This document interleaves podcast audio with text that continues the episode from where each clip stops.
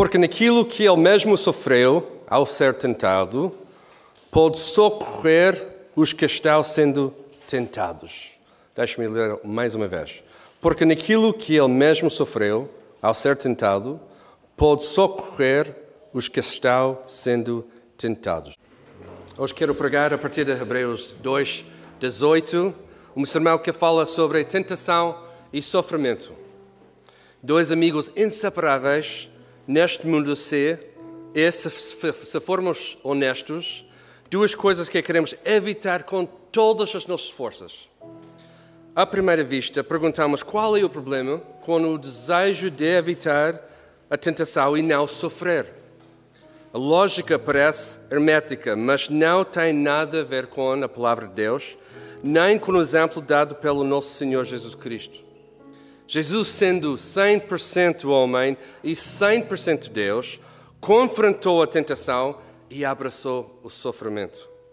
Se Jesus fez isso sem pecado, por que achamos que podemos fazer melhor, manipulando o sistema para evitar a tentação e o sofrimento? A carta aos Hebreus comunica que não existe nada melhor do que Jesus e até no meio da pior tentação ou de pior sofrimento tendo em conta a complexidade desta passagem, vamos orar e pedir a Deus para nos ajudar a entender o texto e aplicá-lo às nossas vidas. Vamos orar. Oh Pai, confessamos que não lidamos bem com tentação ou sofrimento. Tentamos despachar qualquer coisa que ameaça o nosso conforto e não confiamos em Ti. Perdoa-nos. Sei conosco enquanto estudamos esta passagem hoje, para que eu possa pregar com fidelidade a verdade da tua palavra. Em nome de Jesus. Amém. O meu objetivo hoje é comunicar através de Hebreus 2, 18, duas afirmações, duas afirmações que vão ser projetadas aqui à vossa frente. A primeira, Jesus sofreu ao ser tentado, mas não pecou. E por causa disso, disso pode socorrer os que são tentados para não pecar. Estas duas afirmações. Se não tirar nada do sermão, por favor, sai desta igreja com esta, estas duas afirmações. É tão, tão, tão importante. O capítulo inteiro aponta para estas duas afirmações, mostrando a suficiência e a excelência de Jesus para que, nos momentos de tentação, Jesus possa ajudar os seus irmãos. Quando lemos o capítulo, como fizemos esta semana passada, e como vocês sabem, o pastor Tiago pregou a partir destes versículos também, mas ele o pregação dele estava virada mais para o sofrimento e hoje vamos falar mais sobre tentação a partir deste mesmo, mesmo capítulo. Entendemos que o autor de Hebreus está a encorajar os seus ouvintes para não desistir, mas para continuar. A sua continuação na fé, como hoje vamos descobrir, não é baseada em nada que eles fizeram ou que possam ter feito, mas apenas em Jesus Cristo. Neste sentido, afirmamos, dentro do sofrimento e da tentação, que melhor que Jesus é impossível. Melhor que Jesus é impossível. Melhor que Ele fez é impossível.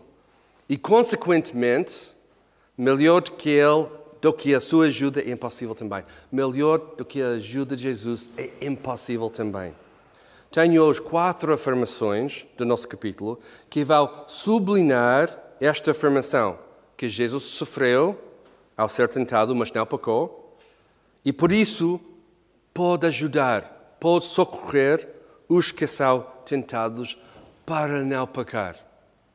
E para terminar, tenho três pontos de aplicação, fazendo a pergunta, e queria colocar já a pergunta para pensar nisso como pode Jesus então ajudar no meio da tentação? Esta é uma boa pergunta. Como é que Jesus pode ajudar a minha vida? Como é que Jesus pode ajudar a minha tentação? Quando eu estou confrontado com tentação, como é que Jesus pode acontecer? Pode ajudar. Vamos celebrar estas quatro afirmações assim: com a encarnação de Jesus, o sacrifício de Jesus, a supremacia de Jesus e o trabalho de Jesus? A partir deste capítulo 2 de Hebreus. O primeiro, a encarnação de Jesus. Versículo 9 diz que Jesus foi feito um pouco menor do que os anjos, coroado de glória e honra por causa do sofrimento da morte, para que, pela graça de Deus, sofresse a morte em favor de todos. Talvez não seja uma passagem que nós pensamos que é sobre a encarnação de Jesus. Às vezes pensamos mais em Filipenses 2, por exemplo. Mas aqui encontramos este fato, a encarnação de Jesus. A encarnação de Jesus, a palavra feita carne, carne é a primeira razão para que no fim do capítulo 2, o autor de Hebreus pode dizer com confiança que Jesus socorre os que são tentados. Como assim? Jesus nasceu tal como nós. Cresceu tal como nós. Viveu tal como nós. E uma das nossas tentações é pensar que Jesus está distante de nós, especialmente quando somos confrontados com tentação ou quando temos momentos de dificuldade. Mas o plano de Deus não era apenas para nos resgatar, mas para nos resgatar através de Jesus como um de nós. Filipenses 2 diz que Jesus enviou-se, assumiu a forma de servo, humilhou-se e foi obediente até a morte, a morte da cruz. João 1 diz que o Verbo, Jesus, se fez carne e habitou entre nós, pleno de graça e verdade. Este Jesus, diz Hebreus, veio ao nosso mundo para partilhar carne e sangue e também participou das mesmas coisas. Participou das mesmas coisas é uma frase curiosa, não é? Jesus não se encarnou a meio caminho mas encarnou-se perfeitamente para uma participação total na realidade partilhada de ser humano. O que isso significa? A encarnação de Jesus significa que Jesus não é apenas o nosso Salvador, Ele é, mas sendo o Salvador, Ele sabe exatamente o que significa ser humano, incluindo as partes da tentação e do sofrimento, todas as partes da nossa vida. Não há espaço, nenhum espaço na nossa vida escondido de Jesus. O fato que Jesus se encarnou é uma das maiores maravilhas das nossas vidas, porque significa que temos alguém que sabe como nos ajudar. Deixe-me usar um pequeno exemplo. Eu e a Hannah, nós crescemos no Quênia, África, mas nascemos nos Estados Unidos. Nascemos nos Estados Unidos, ela uh, no Phoenix, Arizona, e eu no Portland, Arizona, uh, um, Oregon. E chamamos estas pessoas, este tipo de pessoas como nós, TCKs, uma criança da terceira cultura. Acho que aqui em português podemos dizer CTC, mas TCK, a mesma coisa. Ficamos sempre entre duas culturas. A cultura dos nossos pais e a cultura onde crescemos.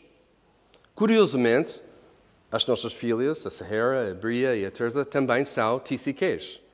Pobrezinhas, elas cresceram na cultura portuguesa, e este não é porque elas são pobrezinhas, nada disso, nada disso. É uma benção crescer aqui nesta cultura. Mas por causa de nós, e esta é pobrezinhas, né? estão entre duas outras culturas. Dos Estados Unidos, a nossa experiência de Quênia, e agora esta terceira cultura também. Uma das piores coisas para um TCK é tentar responder à pergunta: de onde és? Não sabemos como responder. Ou pior, tentamos explicar tudo sem explicar nada.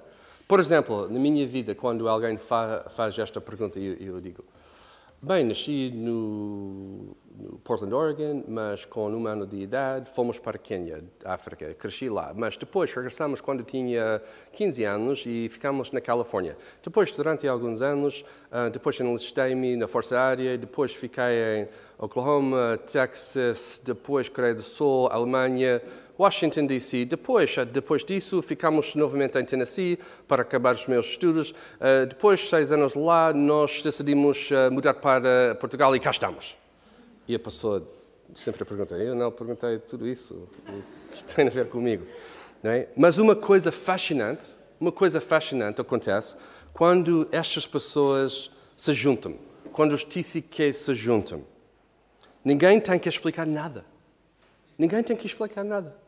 Sabemos o que tudo isso significa, viver entre duas ou três culturas. Sabemos o que significa de crescer assim. Sentimos em casa, seguros, sentimos bem. Por causa da encarnação de Jesus, a mesma coisa acontece entre tu e Jesus. Não tens de explicar nada. Ele sabe. Não tens de ficar nervoso. Ele sabe. Estás em casa com Jesus porque Ele é um de nós. Ele é mais chegado que o meu irmão. E cantamos muitas vezes este cântico, não é? Mais chegado que o meu irmão. Mas às vezes não sabemos o que isso significa. Significa que Jesus está conosco. Ele sabe perfeitamente o que isso significa ser humano. Sabe perfeitamente como é que está a tua vida. O segundo ponto esta manhã é o sacrifício de Jesus. O sacrifício de Jesus. Versículos 9 a 10 falam sobre o sacrifício de Jesus na cruz. Ele sofreu a morte em favor de todos para trazer muitos filhos à glória. Esta afirmação aqui é um bom resumo do Evangelho.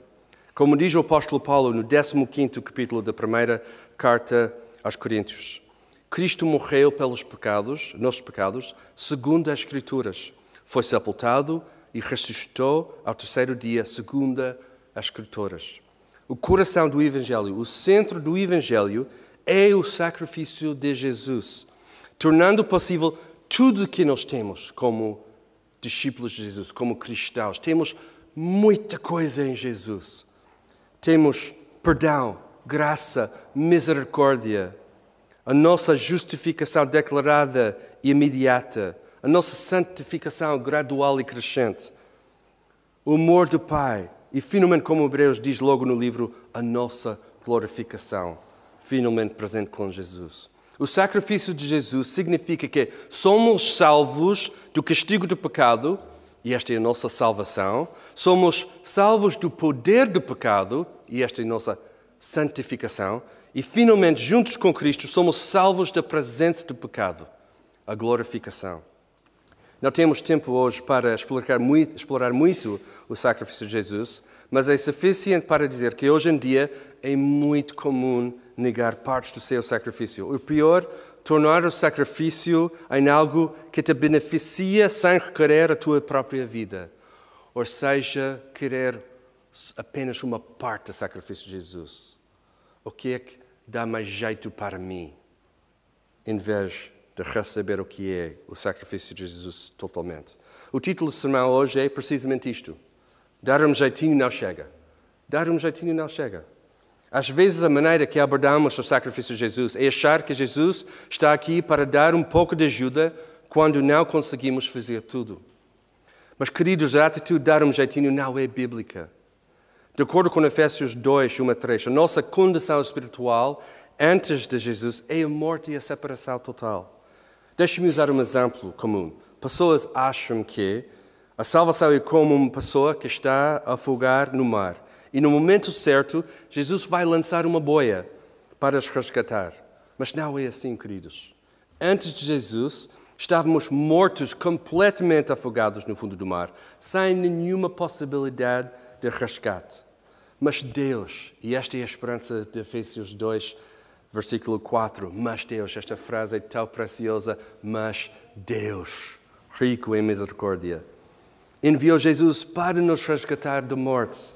Aliás, versículo 14 deste capítulo em Hebreus diz isso: que Jesus destruiu a morte e aquele que tem o poder da morte, o diabo. O sacrifício de Jesus não é um jeitinho, meus irmãos, para que agora possamos fazer a nossa cena mas é algo que radicalmente muda a nossa vida. John Owen, o famoso John Owen, também falou nisso quando ele disse: Qual grande são as trevas dos homens que, debaixo da nova aliança, procuram o perdão através de qualquer outra forma que não o sangue de Jesus. Terceiro ponto, a supremacia de Jesus. A supremacia de Jesus. A carta de Hebreus, como vocês já sabem, é um livro que, ao longo de todos os capítulos, a supremacia de Jesus é revelada em tudo. Não há nenhuma página que não tenha a supremacia de Jesus revelada em Hebreus. Jesus é melhor do que os anjos. Jesus é melhor do que, do que Moisés. Jesus é melhor do que o sistema de sacrifício, porque agora é a lei o nosso sacrifício. Nos versículos 10 e 11 temos um bom exemplo da supremacia de Jesus e a declaração que Jesus é o ator da salvação. Prestem atenção, porque logo na aplicação vai ser muito importante lembrar. Jesus cumpriu tal perfeitamente a sua missão que ele, na sua cruz, pode dizer: está consumado. Ele disse isso na cruz: está consumado. O autor de Hebreus, Hebreus está a usar o verbo grego da mesma família encontrado em João 19:30 para declarar que Jesus, perfeito por meio do sofrimento, é definitivamente o ator de salvação. Ele é o ator da salvação. Ele, Jesus disse na cruz: está consumado. E agora o autor de Hebreus está a dizer: pois está consumado em Jesus. Não há outro ator, não existe outro caminho. Atos 4, 12 diz: E não há salvação em nenhum outro, pois debaixo do céu não há outro nome entre os homens pelo qual devamos ser salvos. Jesus é a única maneira e o fato que ele tem supremacia na salvação significa que o seu caminho é exclusivo. O caminho de Jesus é exclusivo. Ontem, na preparação para o sermão, li um artigo da Christianity Today sobre o novo inquérito feito nos Estados Unidos sobre evangélicos. Podem descansar, esta é sobre os Estados Unidos e não, não é sobre Portugal, graças a Deus. Vocês vão entender porquê. Eh, se alguém quiser pesquisar mais sobre este novo inquérito, um, é, uh, pode, pode, encontrar uh, a partir de The State of Theology, by Ligonier Ministries e Lifeway. E aqui estão os dados mais importantes deste inquérito. Mais uma vez, sobre evangélicos lá nos Estados Unidos. 56% dos evangélicos concordam que Deus aceita o louvor de todas as religiões, incluindo o cristianismo, islamismo e judaísmo. 73% dos evangélicos concordam que Jesus é o primeiro e maior ser criado por Deus. Gra graças a Deus você está a reagir assim, ok? Porque eu, eu, ficaria muito preocupado se alguém estava, amém, amém, pastor, amém, amém, muito bom, amém.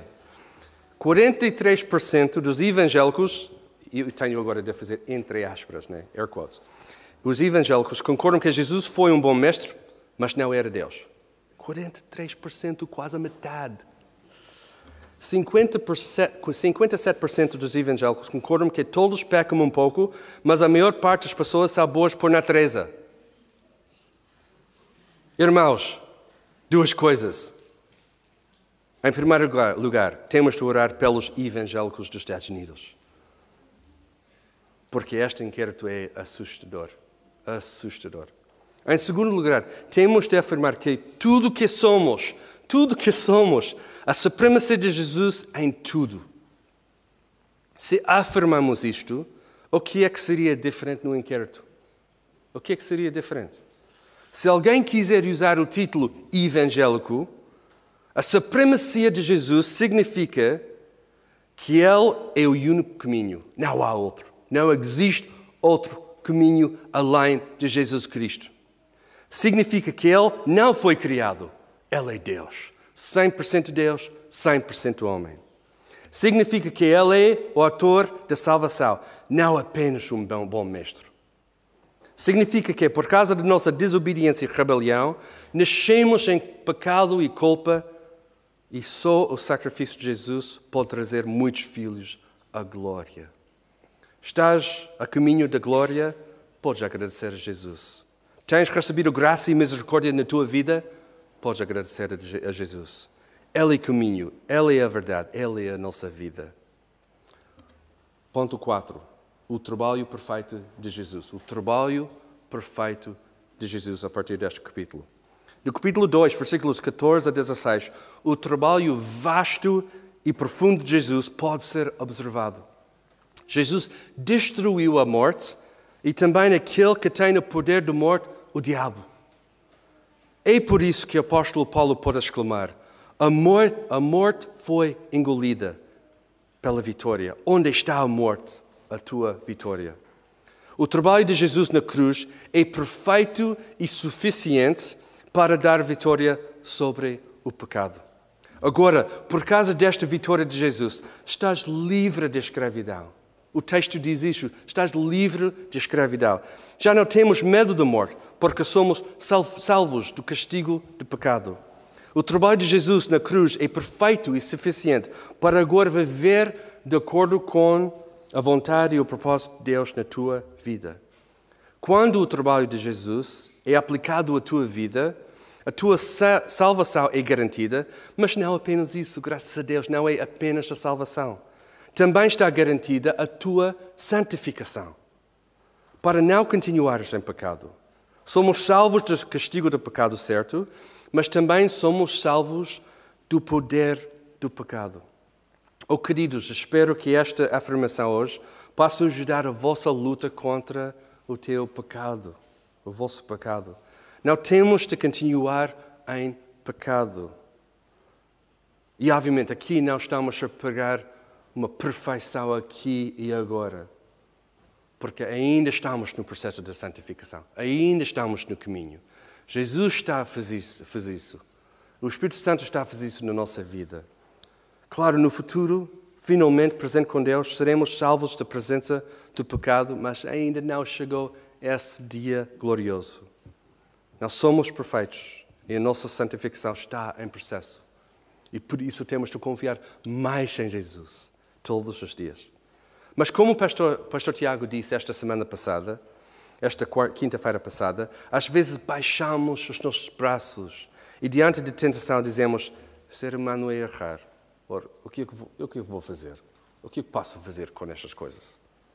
Irmãos, se o trabalho de Jesus era perfeito, não achas que a aplicação do seu trabalho também pode ser feita na tua vida? O versículo 17 afirma isso. Jesus, através do seu sacrifício perfeito e do seu sofrimento perfeito, tornou-se autor da nossa salvação e o nosso sumo sacerdote. Jesus entrou no meio da nossa confusão para nos resgatar e para continuar a ajudar. Para continuar a ajudar em todos os momentos da nossa vida. Versículo 18, e o nosso foco para hoje, é a culminação de tudo isto. De tudo isto. A encarnação de Jesus, o sacrifício de Jesus, a sua supremacia, sendo o melhor em tudo, e o seu trabalho perfeito na cruz. Tudo isto para que tu possas receber ajuda no momento de tentação. Tudo isto. Eu sei que pensando nisso, existe o choque de pensar que tudo o que Jesus fez agora está disponível para nós. Mas espera aí, não estás a esticar a aplicação, Pastor Mark? Mas em resposta quero perguntar, por que estás a criar uma distância que não existe entre tu e Jesus? Porque estamos a criar uma distância que não existe. Porque Jesus está presente aqui conosco para nos ajudar. Agora, na tua tentação, Jesus está completamente armado e pronto para te ajudar. Por causa de tudo o que ele fez, ele está pronto para te ajudar. Temos em inglês uma bela expressão, armed to the teeth. Posso dizer aqui armado até os dentes? O primeiro turno disse que sim. Sim? Pode ser? Não há problema com isso? Armado até os dentes? Ok, perfeito.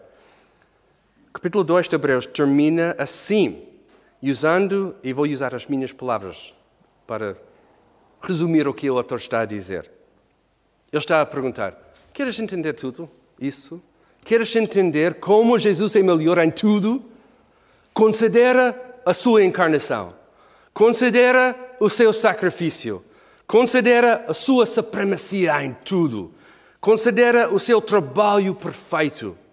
Agora, considera isto. Jesus está armado até os dentes para te ajudar na próxima vez que fores tentado. Achas que o pecado vai ganhar? Jesus já conquistou o pecado e a morte. Achas que o diabo tem a última palavra? Jesus destruiu essa possibilidade. Achas que não tens como não pecar? Jesus entrou no meio da tua confusão para te resgatar. Achas que precisas de um jeitinho para continuar? Jesus não te quer dar um jeitinho, Ele já deu-te tudo para que tu possas viver. E por isso quero enfatizar mais uma coisa. O teu rendimento diário ao pecado não faz nenhum sentido quando tens Jesus ao teu lado para te ajudar. Deixe-me explicar uma outra vez. Quando entregamos a nós próprios para tentação e pecado, não faz nenhum sentido quando Jesus está aqui ao nosso lado. E tudo o que ele fez pode ser aplicado no momento de ajuda, porque Jesus está aqui para fazer isso. Quando não confias em Jesus, sim, cometes pecado e estás sempre no ciclo vicioso de tentar sair, mas não conseguir. Neste sentido, para sair do ciclo de pecado, não é um jeitinho que faz alguma coisa, é o completo e perfeito trabalho de Jesus. Talvez o teu problema, e confesso o meu problema, é que pedimos pouco de Jesus no momento de tentação, quando Ele está armado até os dentes para nos ajudar. Quero terminar com três pontos de aplicação só para ajudar a nossa reflexão durante a semana. E quinta-feira cá estamos para continuar a conversa e por isso não se esqueçam de enviar as suas perguntas eh, para mim ou através de geral.igrejadalapa.pt. Todos os pontos de aplicação têm a ver com esta pergunta. Como é que Jesus pode nos ajudar no momento de tensão? Esta é a nossa aplicação. Como é que Jesus pode nos ajudar durante o nosso tempo de, de tentação? Através de três coisas: o seu poder, a sua presença e a sua providência. O seu poder, a sua presença e a sua providência. O seu poder. O que é que aconteceu na tentação de Jesus? Mateus 4 diz que Jesus foi tentado três vezes. E três vezes Jesus respondeu com a palavra de Deus. Se Jesus, no momento de tentação, respondeu à tentação com a palavra de Deus, o nosso poder no momento de tentação também é a palavra de Deus. Quando respondemos à tentação com a palavra de Deus, o pecado não tem nenhum poder. Jesus pode ajudar no momento de tentação quando usamos a palavra de Deus. Ele é a palavra de Deus. A palavra feita carne é Jesus. Pro tip. Eu tenho aqui com as três coisas um pro tip. Vocês sabem o que é? Um pro tip? Um conselho? Não sou um pro, mas um pro de Jesus. O pro é Jesus. Né? A primeira vez que és tentado, abra a palavra para ver em primeira mão o imenso poder de Jesus que enfrenta a tentação por ti. E eu sei que esta é tão simples. Oh, Pastor Mark, esta é tão simples. Abra a palavra. Sim, queridos, abra a palavra. No momento de tentação, abra a palavra para ver o que Jesus vai fazer na tua vida diante de tentação. Ele já destruiu a morte. Ele vai fazer muito além do que isso. Porque achamos que nós temos de responder à tentação. Neste sentido, temos de deixar Jesus a fazer o heavy lifting na, na, na luta contra o pecado. Deixa Jesus fazer esta parte difícil na tua vida. Por que é que pensamos que nós temos de fazer aquela tarefa? Jesus aqui não está a pedir-nos para fazer isso. Jesus está a dizer: responde com a minha palavra, porque a minha palavra tem o poder para conquistar a tentação e o pecado. A sua presença. A sua presença. Jesus pode ajudar através da sua presença. Mas Jesus está sentado à direita do Pai, certo? Sim, filhos de teologia, muito bom. Mas o que Jesus diz em João 16? João, Jesus disse que enviará o Consolador, o Espírito Santo, que vos conduzirá a toda a verdade. Temos a presença do Espírito Santo conosco 24 a 7 todos os momentos da nossa vida, todos os dias, todos os anos, todos os instantes, todos os segundos, nós temos a presença do Espírito Santo conosco. Hebreus 2, 18 é uma promessa de ajuda que está a ser cumprido nas palavras de Jesus em Mateus 28, 20. Eu estou convosco todos os dias até o final dos tempos. Jesus pode ajudar no momento de tentação. Deus está contigo para te dar sabedoria e discernimento. Mais um pro tip de Jesus. A próxima vez que fores tentado, pede ao Espírito Santo que te conduza na sua verdade. Temos acesso imediato do Espírito Santo para nos ajudar, para nos conduzir à sua verdade, a verdade da palavra, a verdade de Jesus. E o Espírito Santo, Deus presente conosco, está disponível para dar discernimento e sabedoria, para saber como confrontar a tentação, para evitar estas coisas, para continuar a confiar em Jesus. O Espírito Santo está conosco. Infelizmente, provavelmente, o membro da Trindade menos falado hoje em dia é o Espírito Santo. E temos de recapturar esta importância, que o Espírito Santo está conosco no, no momento de dificuldade e no momento da, tentação também. A sua providência. Jesus está disponível para ajudar através da sua providência, ou seja, a providência de Deus. Deus é um bom Pai e a sua providência vai continuar a ajudar no momento de tentação.